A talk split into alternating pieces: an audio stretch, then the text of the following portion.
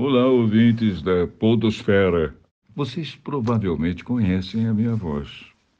Conhecem? Eu sou o Cid Moreira. Está começando mais um episódio do Expresso Ilustrada, o podcast de cultura da Folha, que tem episódios novos toda quinta às quatro da tarde. Hoje eu quero apresentar a história da minha vida. Calma, calma, é só brincadeira. A gente continua aqui. Eu agradeço ao Cid. Mas se eu deixar ele narrar esse podcast, é o caminho para o nosso desemprego, né, Isa? É isso aí. Tô tentando até hoje ter essa dicção para falar aqui e não dá certo. Mas, Isa, por favor, você pode continuar que eu fiquei até com vergonha da minha voz. Eu também fico com vergonha, tá? Mas é por outro motivo. É que quando eu era criança, eu já tinha essa voz meio grossa e rouca. As pessoas me chamavam de Cid Moreira, de Max Geringer e por aí vai. Você pode imitar o Cid Moreira e falar Jabulani. Jabulani. Eu fiz errado, vai. Mas deixa eu parar de brincadeira. Hoje a gente quer falar dessa voz que tá na memória de muitos brasileiros. E não é da Isa, é do Cid Moreira. que idiota. E também trazer para essa nova mídia, o podcast, essa voz que começou a trabalhar há mais de 70 anos no rádio. Sem a história que essa voz grave do Cid Moreira ajudou a escrever, nenhum de nós estaria aqui. Ele já deu pra gente as melhores e as piores notícias durante décadas. Além de já ter desejado muito, mas muito boa noite. Boa noite. Boa noite. Boa noite.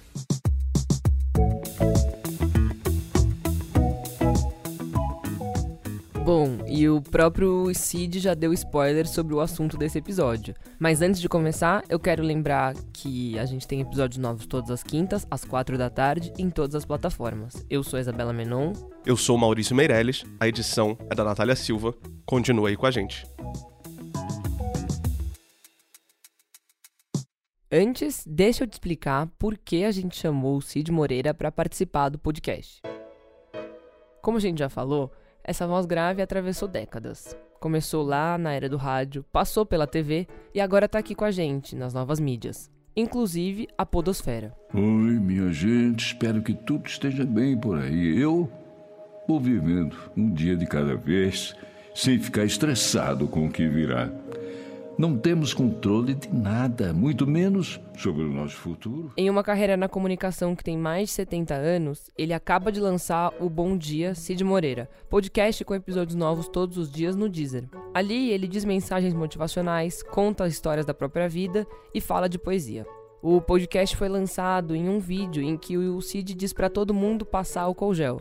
Uma brincadeira com aquele vídeo antigo do Pedro Bial dizendo use filtro solar. Passe álcool em gel. E se tiver o privilégio de ficar em casa, fique. Há menos de um ano, ele também começou um canal no YouTube. Aquela voz que saía primeiro do rádio, depois da TV, agora sai de dentro do seu celular. Lá nesse canal, ele conta o próprio dia a dia, faz receita, fala das séries que gosta e declama poemas. Todas as cartas de amor são ridículas. Não seriam cartas de amor se não fossem ridículas. Também escrevi em meu tempo cartas de amor. Pois é, mas essa é só a encarnação mais recente do Cid Moreira. Essa história começa muito antes, em Taubaté, aqui no interior de São Paulo. Foi lá, na radiodifusora, que ele começou, em 1944. Ele fazia a narração de comerciais. O Cid veio para São Paulo trabalhar na rádio cinco anos depois e em seguida foi para o Rio de Janeiro. 69 foi o ano que tudo mudou. Ele começa na TV Globo, no Jornal da Globo. E em setembro daquele mesmo ano, vai pro programa que vai fazer história e tá no ar até hoje. Você conhece, é o Jornal Nacional. Olha, o Cid ficou à frente daquela bancada por 27 anos. Ao todo, ele deu boa noite para o telespectador cerca de 8 mil vezes. Foi pela voz dele que o Brasil soube das notícias históricas, como a morte do John Lennon. O mundo acordou hoje com uma notícia trágica. John Lennon, um dos Beatles, morreu assassinado. O crime foi no final da noite de ontem, em Nova York. Lennon chegava em casa com a mulher Yoko Ono quando o homem se aproximou, puxou um revólver e deu vários tiros no artista. Também, em 88, o nascimento da Constituição Cidadã era a retomada da democracia depois de mais de duas décadas de ditadura militar no Brasil. O Brasil tem uma nova Constituição. Ela mexe com a vida de todos os brasileiros. Garante novos direitos ao cidadão, equilibra os poderes da República, reflete o amadurecimento político da nação. Um pouco depois, ele anuncia a renúncia do líder soviético Mikhail Gorbachev. Mikhail Gorbachev deixa seis anos de poder com um discurso de 12 minutos. Gorbachev disse a 280 milhões de soviéticos que renunciava porque não podia admitir a divisão do país. Ele deixou a bancada em 1996 com as mudanças no jornal, mas a carreira dele não acabava ali. Pouco antes de sair, a voz das notícias tinha virado a voz de Deus. Cid Moreira já tinha começado a lançar discos lendo a Bíblia, projeto que ele completou em 2010. Ao todo, vendeu mais de 30 milhões de cópias. No começo, Deus criou os céus e a terra. A terra era um vazio. A partir de 99, ele deixou aquele ar mais sério de âncora do principal telejornal do país para apresentar isso aqui. Talvez você lembre. Mr. M vai ter que escapar de um saco de lona antes que a assistente retire sua máscara e mostre ao Brasil inteiro quem é, na verdade, o inimigo número um dos mágicos. E olha, para quem não lembra, o Mr. M era um personagem de um quadro no Fantástico. Ele revelava os segredos dos mágicos para levitar, serrar pessoas ao meio e coisas do tipo. Em uma entrevista de 2010, o Cid Moreira falou como foi para ele narrar esse quadro. Ele me tirou daquela daquela imagem do apresentador sisudo e me trouxe para o garoto, no meu tempo de garoto, que adorava ir ao circo com os meus pais e, e depois ficava intrigado como é que fazia aqui. E essa voz também ia marcar a Copa do Mundo de 2010. Você lembra? É, Jabulani. É, Jabulani. Jabulani. Jabulani, hein? Jabulani, a bola que assombrava a seleção brasileira.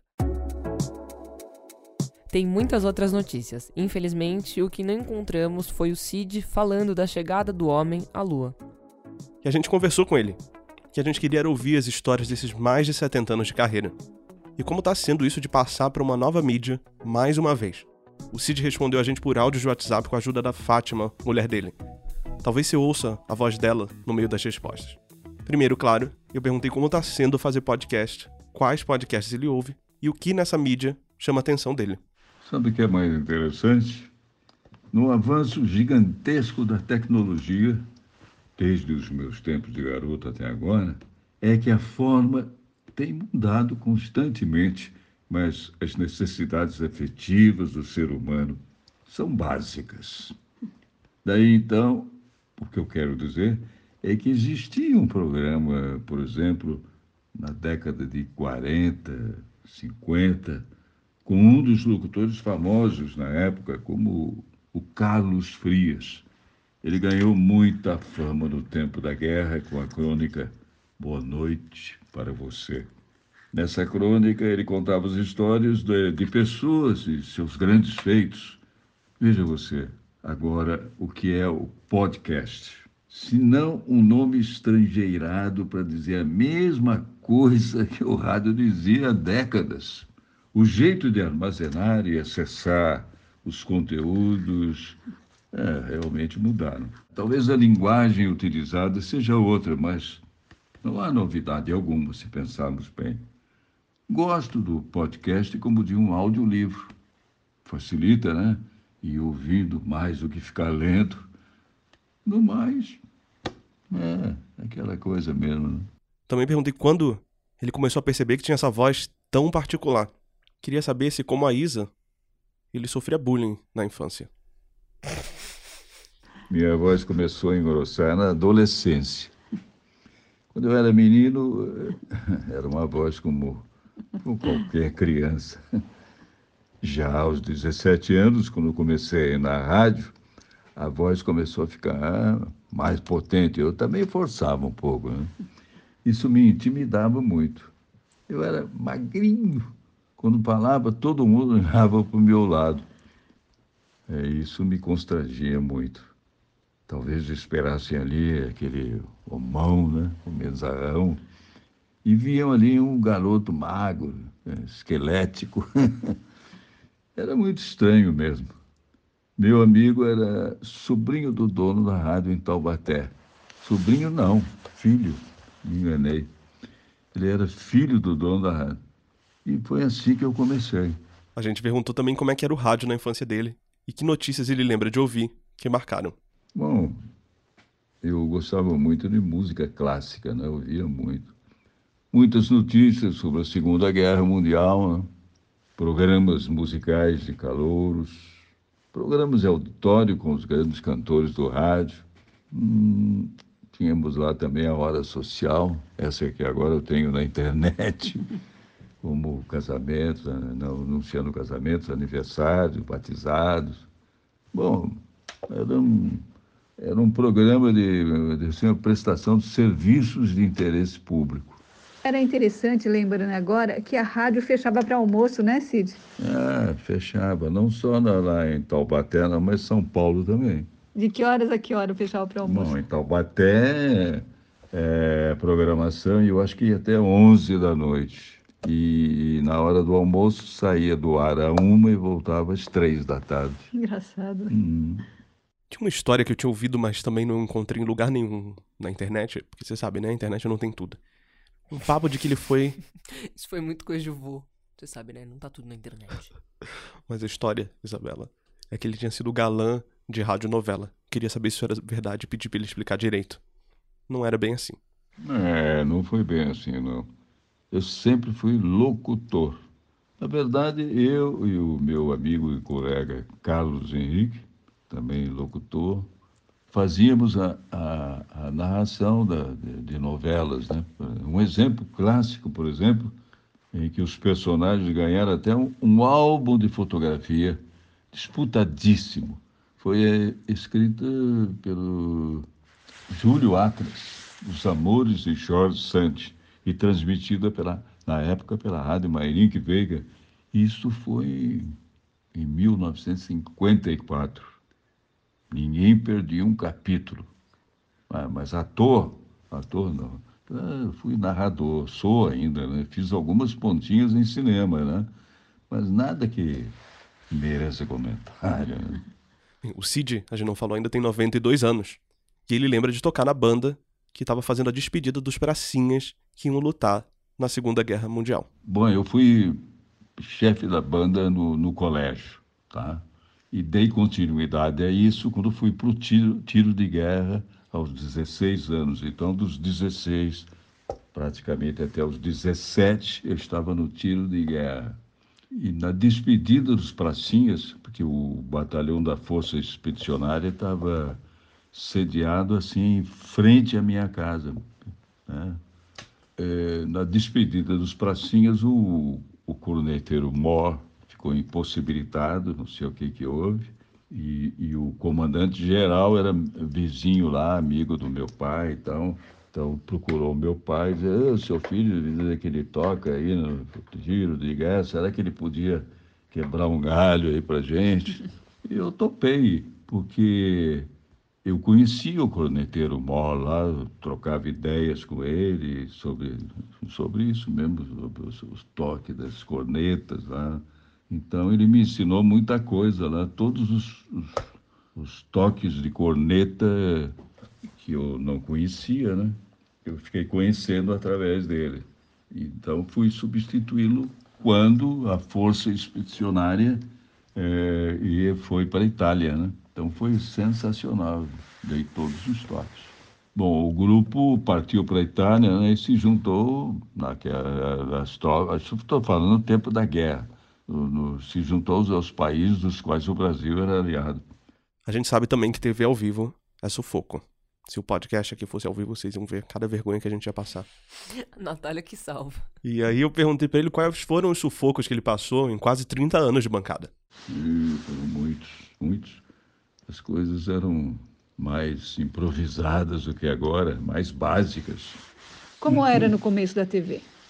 Bom, a manutenção das instalações também era, era um constante desafio, sem falar em, em, situações inusitadas, né, que apreciam no dia a dia. Uma vez, por exemplo, a iluminação um, um, plástico estava perto lá do, da, da, luz né, e começou a pegar fogo. Nós não sabíamos se era para continuar o, o que, que a gente fazia, se a gente saía correndo ou dava uma explicação, se era visível isso, tava, o telespectador estava vendo o que se passava no estúdio. Bom, a transmissão foi interrompida. E saiu um, um aviso, né, problemas técnicos e tal, estava com problemas técnicos e ficou fora do ar. Ah, também teve as histórias das mosquinhas te incomodando, né? Ah, mosquinha, a pessoa comia, é, a pessoa ia comer sanduíche lá no, no, no estúdio e, e, isso atraía aquelas mosquinhas assim de, de fruta, né? Uma delas queria ameaçando se entrar no, no minha narina, né? E, e eu espantei com a mão. Isso deu uma grande matéria, uma reportagem na revista Playboy. Eu acho que umas seis páginas só por causa disso. Chamou muita atenção porque eu espantei a mosquinha no ar, no ar assim. Tá? Ok, ok. Outra, é, outra situação que foi muito séria também foi um curto-circuito na Globo que vocês tiveram que ir para São Paulo, né? Aí foi um incêndio né, no estúdio. Então ah, o jornal começou, foi gerado, acho que durante uns dois meses fomos para lá, assim. Né? Para São Paulo, né? É, teve alguma tragédia, né? Teve alguma tragédia que abalou você também? Bom, teve sim. A morte no acidente do repórter Samuel Weiner Filho, Samuca. Ele era filho do jornalista Samuel Weiner e da Danusa Leão. E o cinegrafista Felipe Ruiz também morreu, né? Que quando retornavam na cobertura jornalística, né, sofreram então esse acidente, morreram no acidente de carro. Essa história que o Cid está contando aconteceu em 1984, quando um avião se chocou contra uma montanha nas proximidades da cidade de Macaé, no interior do Rio de Janeiro. No avião estava um grupo de 13 jornalistas e técnicos de emissoras de TV que estavam indo para lá fazer uma cobertura jornalística a convite da Petrobras não sobreviveu ninguém. Só que a situação ficou ainda pior. A TV Globo mandou uma equipe para cobrir o acidente aéreo. E essa equipe, ao voltar para o Rio de Janeiro, sofreu um acidente de carro. O repórter que o Cid está mencionando, o Samuel Warner Filho, o Samuca, estava nesse carro e morreu. Ele estava junto com o cinegrafista Felipe Ruiz. Todo mundo ficou muito consternado, né? Uhum. Eu questionei ele também sobre o que ele lembra do começo da TV e quais são as histórias que ele tem do período o Cid também viu a chegada de mais uma nova tecnologia, que é o teleprompter. Se você não sabe, ele próprio explica nessa resposta. Ouve aí. Para quem não sabe, o teleprompter é aquele aparelho que, né, que possibilita a gente ler as notícias, assim, né, com jogo de espelho e tal. E, e, e, e, o espelho projeta o texto bem em frente à lente. Então, lendo dá a sensação de que a pessoa não está lendo, né? Bom, foi em, 1971 que o teleprompter chegou à redação.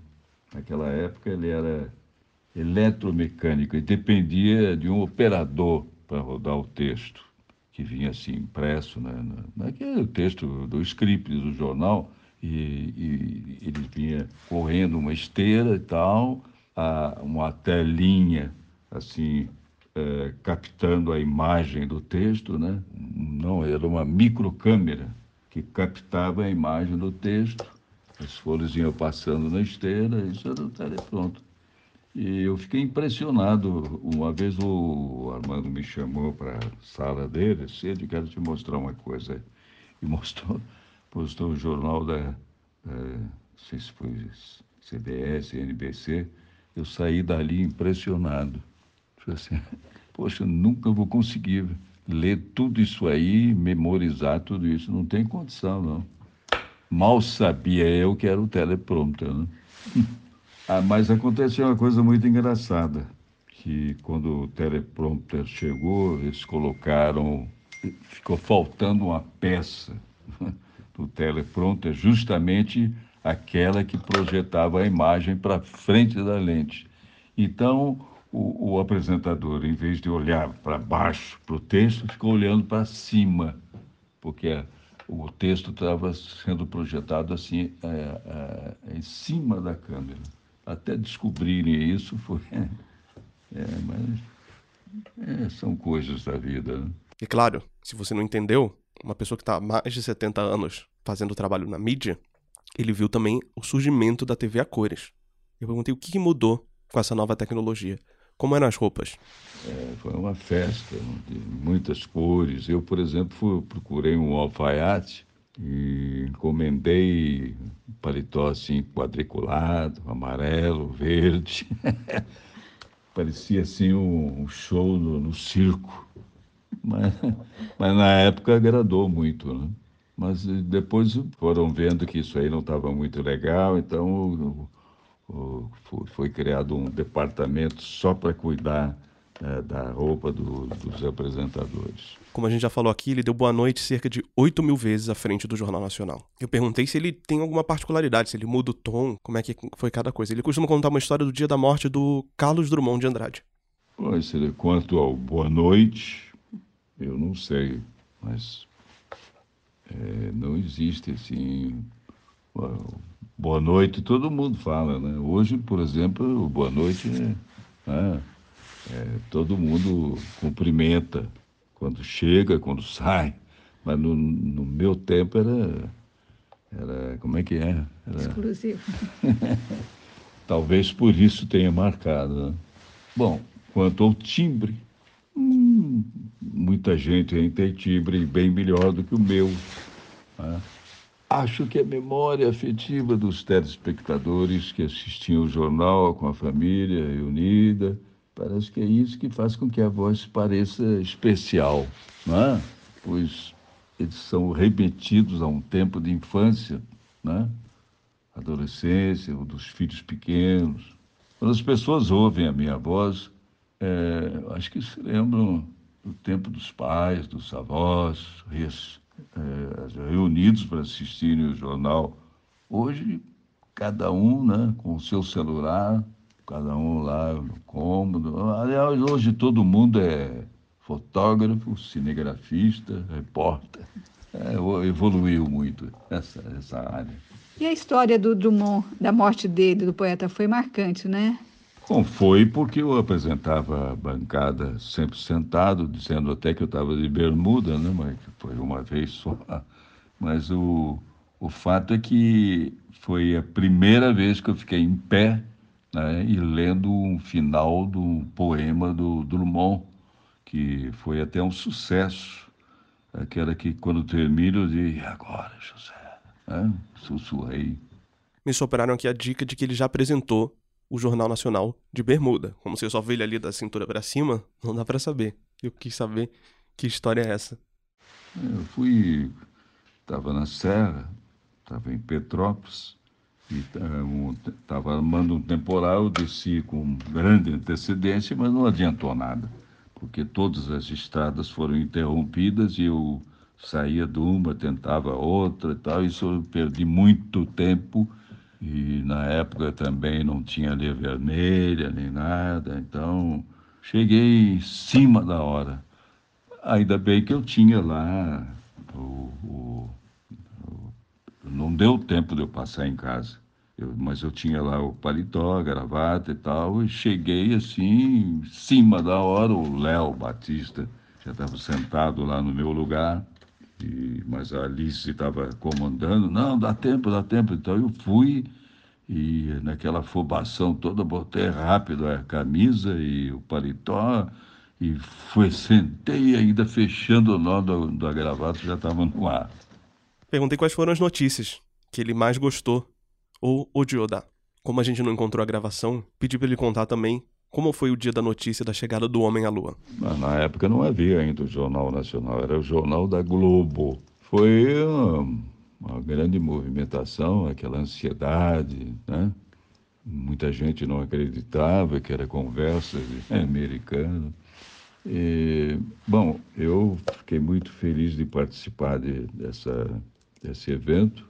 Tá, o meu companheiro, estava com o meu companheiro Wilton Gomes, e o Armando Nogueira e o Arnaldo Lisquet na parte de comentários. E, e, eu e o Wilton, a gente narrava o foguete, como é que, que era, foi o foguete, enfim, essa coisa toda que hoje todo mundo sabe. É, dividia, separava uma parte da outra e tal. Não sei, tecnicamente, não sei. Naquele histórico dia, né, foi, foi bom, foi em 1969. O jornal estreou um mês depois, uns dois meses depois, três, hein? exatamente. Foi. Julho, tinha julho, agosto, setembro, é, dois meses depois. Né? E por último, a gente queria saber sobre o Mr. M. Voltei ao tempo de garoto, que quando eu ia ao circo, ao teatro e tal, eu ficava assim, mas como é que aconteceu isso? Como é que o mágico fez aquilo e tal? Aí vem o Mr. M mostrando para todo mundo como é que é. Eu fiquei maravilhado. E, e, quem deu também um colorido especial a isso foi, foi o texto do Luiz Petri, um colega, amigo, gosto muito dele. E foi um sucesso, sucesso muito grande. Eu cheguei a desfilar com, com o Mr. M lá na, na Ola Marítima no Rio. Era uma brincadeira que envolvia as crianças, mas também aguçou a curiosidade dos adultos, né, Cid? Ah, chamou a atenção de todo mundo, foi um sucesso absoluto. Como é que você falava mesmo? não me lembro, não, mas mágico mascarado, senhor de todos os segredos, príncipe dos sortilégios. É isso aí. Calma aí, não desliga ainda. Antes de a gente ir embora, tem as dicas da semana. Na verdade, é só uma dica, e você nem precisa sair aqui do podcast para ouvir. Enquanto os protestos antirracistas se espalham nos Estados Unidos e começam a acontecer também aqui no Brasil, a gente convidou a Kimani, poeta de slam aqui de São Paulo, que já participou do Expresso Ilustrado há muitos episódios, para ler uma poesia dela. A Kimani também é vencedora do Campeonato Brasileiro de Slam e foi escolhida para representar o Brasil no Campeonato Mundial. Vamos ouvir o que ela tem para dizer pra gente. Perdoa, Sinhá, já disse que eu já não fujo. Se não é pelo amor, é pela dor e dor eu já acumulo. Vós me de me perdoar e até pro teu Deus eu vou rezar. Que nunca falte pão e fartura pra mesa da minha sinhá. Se for preciso dos meus, eu caçou, eu lavo, eu passo, cozinho e abençoo. Aviso o povo que mestre Moa morreu e a partir de hoje não tem mais capoeira. Perdoa as cor da minha veste, do sotaque arrastado cabra da peste. E não que me vele, mas hoje até aprendi a rezar o terço. Eu varei a noite de joelhos igual a Nosso Senhor Jesus no horto. Oxalá, preto, sábio, quer ter medo de ser morto. Eu não uso mais turbante, nem adereço. Já prendi os cabelos, já mordi os beiços. Eu sei que te incomoda a minha gengiva escura, meu jeito de rua. Mas sou eu que faço sexo no escuro por ter vergonha de me verem nua. E eu sempre odiei esse nariz. E tudo que podia fazer nele eu fiz. E tá mais pregador para diminuir o nariz, mais secador para diminuir a raiz. Mais um doutor para me acusar de um crime que eu nunca cometi. Então tal de não tem mais balanço, não tem ginga, não te dou motivo de ranço nem de briga, mas pode para as vozes parar. As vozes da intuição, porque ela sempre diz: é mais um corpo preto no chão, é mais um corpo preto no chão, é mais um corpo preto no chão, sim, ah! Por que, que eu vejo os meus morrendo todo dia? Meu povo parece gado marcado, cordeiro imolado, das César o que é de César. Eu cansei de perder a batalha sem nem ter entrado na guerra aos pretos. A sua Santíssima Trindade, aos pretos a morte, a margem ou a grade. Eles vão tudo pro inferno e hoje eu vou fazer alarde. Eu faço poesia em praça pública, eu grafito nas ruas a cor do meu pranto e ninguém vai dormir nessa cidade até Rafael Braga do meu bando ser canonizado santo. E se os pretos se juntar, e se os pretos se juntar, aí tu guarda teu colazinho de pérolas ou Vairovski, sim, ah, que sua cabeça hoje vai ser meu patuar. Ei, blacks and whites, ei, blacks and whites and niga, niga, niga niga, tutá. Cansamos de interpretar. Só vai ouvir nosso gemido quem nos fizer gozar. Eu agradeço a Kimani pela participação. Eu sou Maurício Meirelles. Até a próxima. Obrigada, Kimani. Eu sou Isabela Menon e até semana que vem.